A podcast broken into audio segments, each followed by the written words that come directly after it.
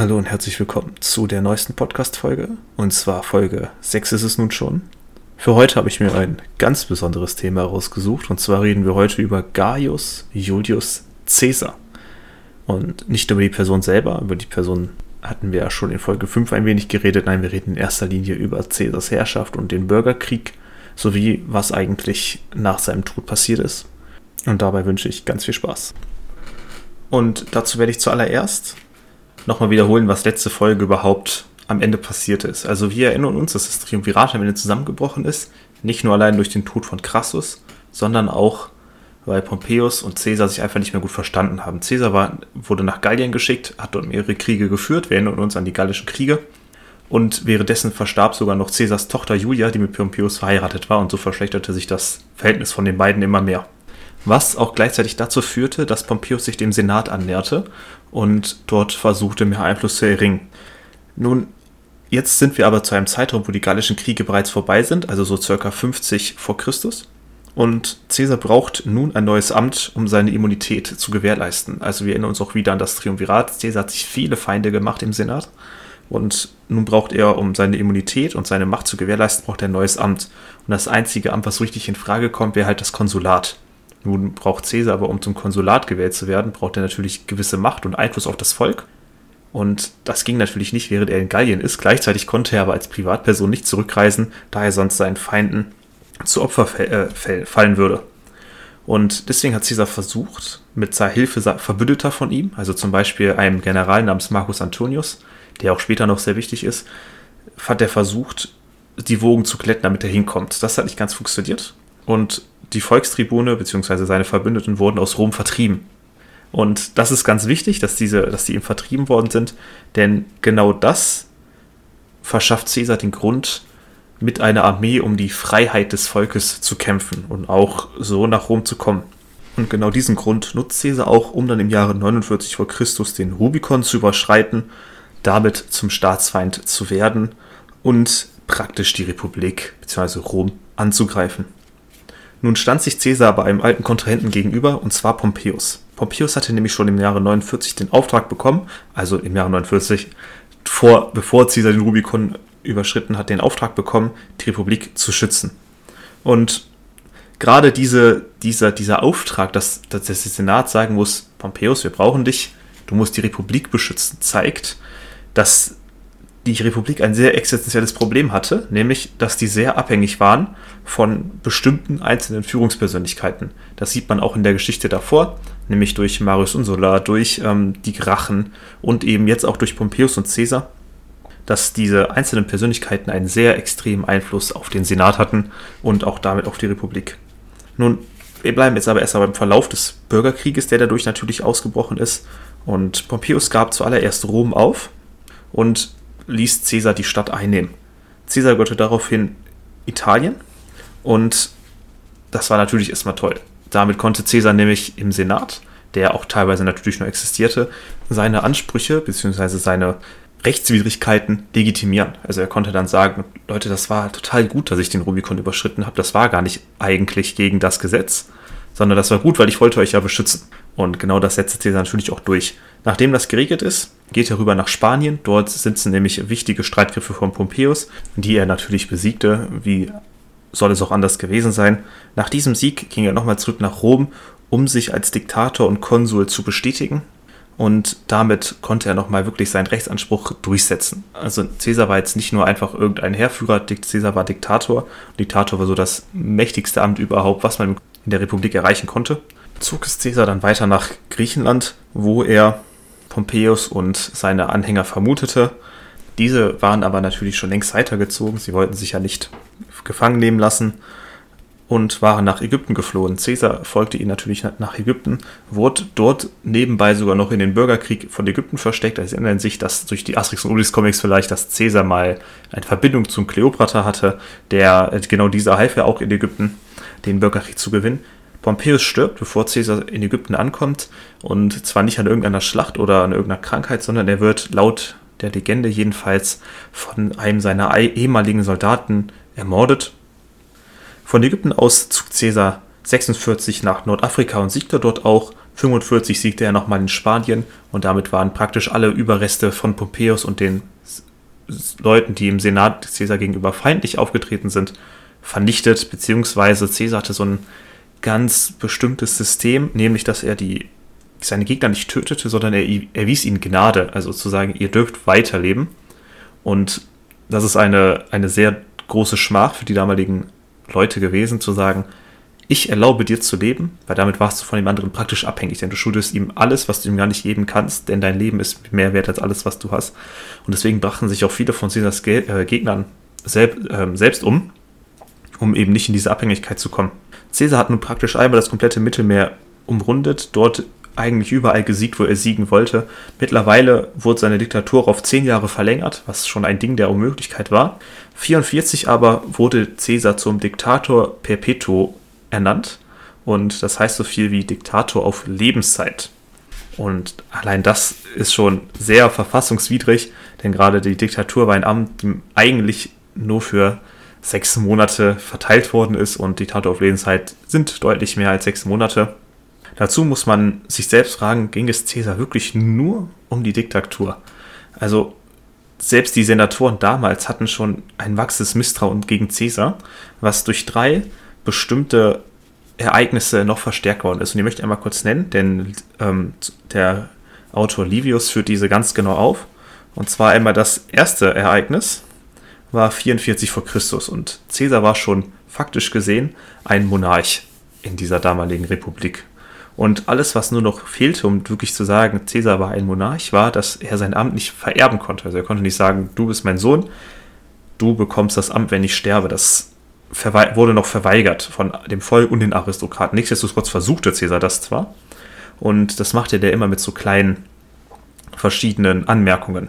Und eine Anmerkung war zum Beispiel, dass ähm, Caesar während eines Art Karnevalsfestes, das hieß ähm, Lupercalienfest, das war am 15. Februar 45, deswegen wissen wir es auch so genau, weil das ein sehr großes Ereignis war, bekam Caesar von seinem General Marcus Antonius ein Diadem überreicht, welches er aber natürlich ablehnte, nachdem er die Stimmung des Volkes beobachtet hat. Also das war, sollte zwar auch Spaß gemeint sein, nichtsdestotrotz könnte man das sehr ernst gesehen haben. Das Volk saß auch sehr ernst und regierte mit Unmut. Und Caesar war natürlich so, nein, das brauche ich gar nicht, ich bin ja gar nicht euer König. Und ähm, das ist nur einer von vielen Testläufen, die Caesar immer wieder versuchte, um zu zeigen, ich könnte König sein, wenn ich es wollen würde, wenn, es, wenn ihr es mir erlaubt. Und zwar war er faktisch schon der König, also er hatte eigentlich alle Rechte, die er bräuchte.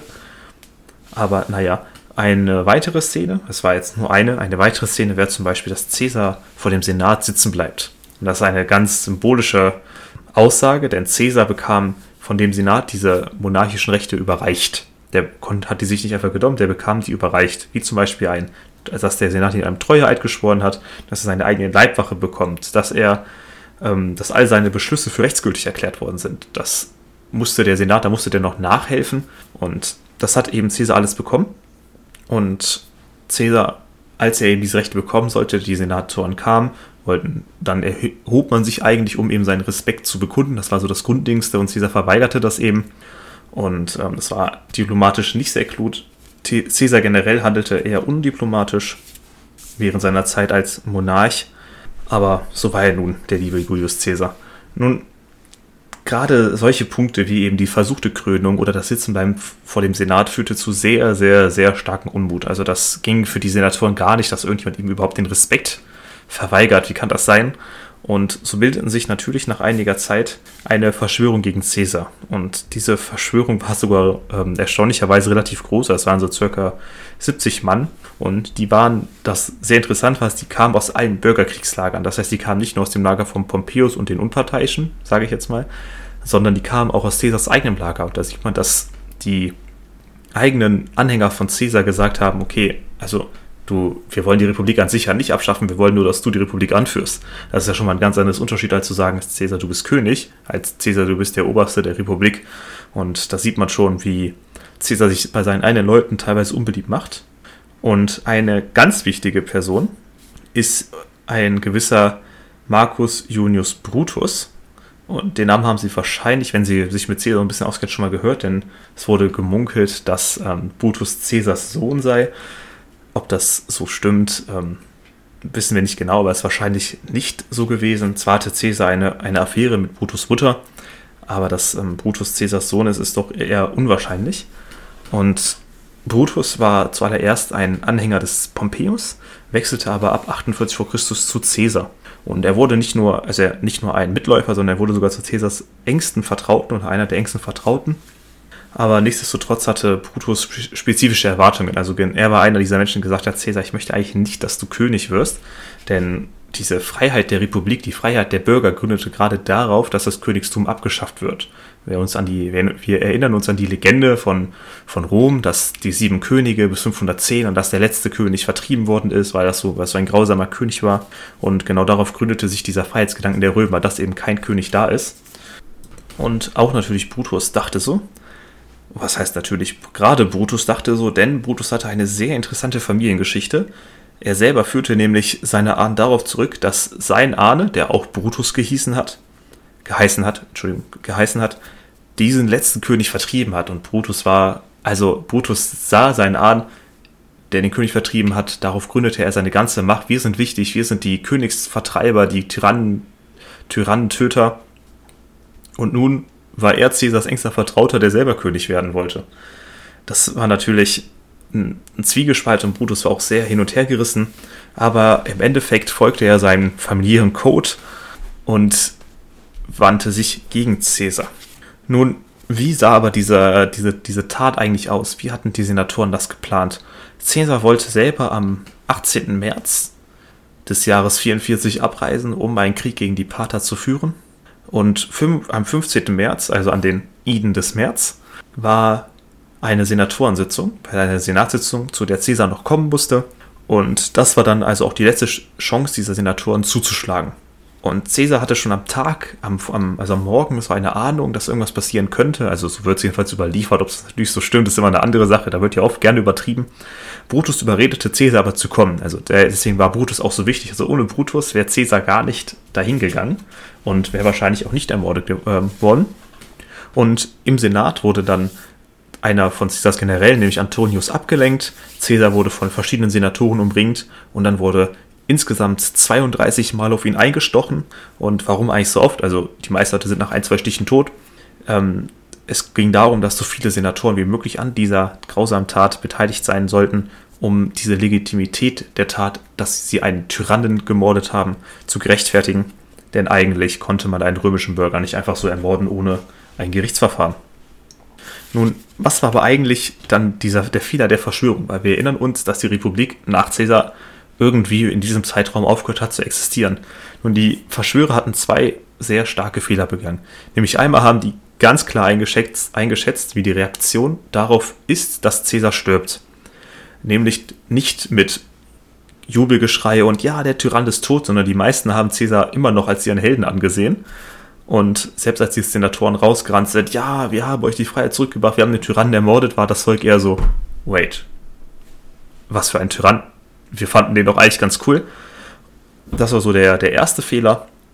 Der zweite Fehler war, dass ähm, sehr wenige Leute an dieser Tat beteiligt waren. Also wir erinnern uns so ein bisschen, dass im Senat 300 Leute waren und es waren nur circa 70 daran beteiligt und die anderen wussten natürlich nichts, weil sonst hätten sie ja Cäsar warnen können.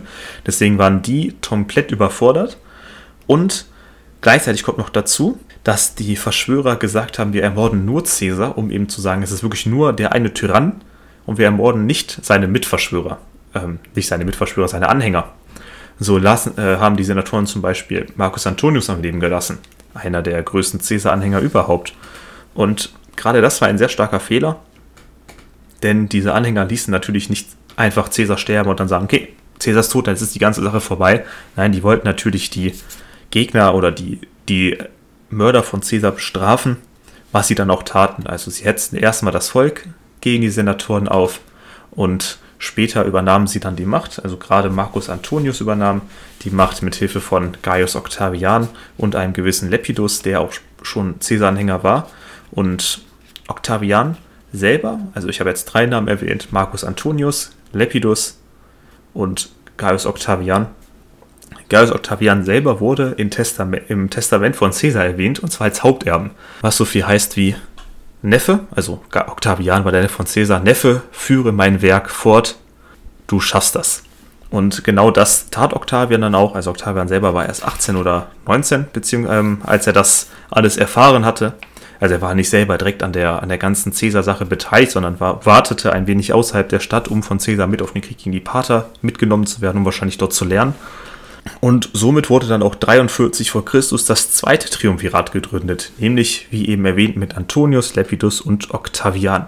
Dazu muss man aber auch sagen, dass durch diese das, was die drei davor gemacht haben, nämlich das Volk gegen die Senatoren aufzubringen, das half natürlich sehr, dass dann auch eben dieses Triumvirat legitimiert worden war. Also nicht so wie bei ähm, Pom äh, Pompeius, Crassus und Caesar, das war ja nicht, das war keine legitime Staats, ähm, keine Institution oder kein, ähm, kein Komitee, was, der, was die Republik beschlossen hat, sondern es war ja einfach nur ein Zusammenschluss. Und bei diesen drei war das eben nicht so, das war wirklich legitim, das war das Ding.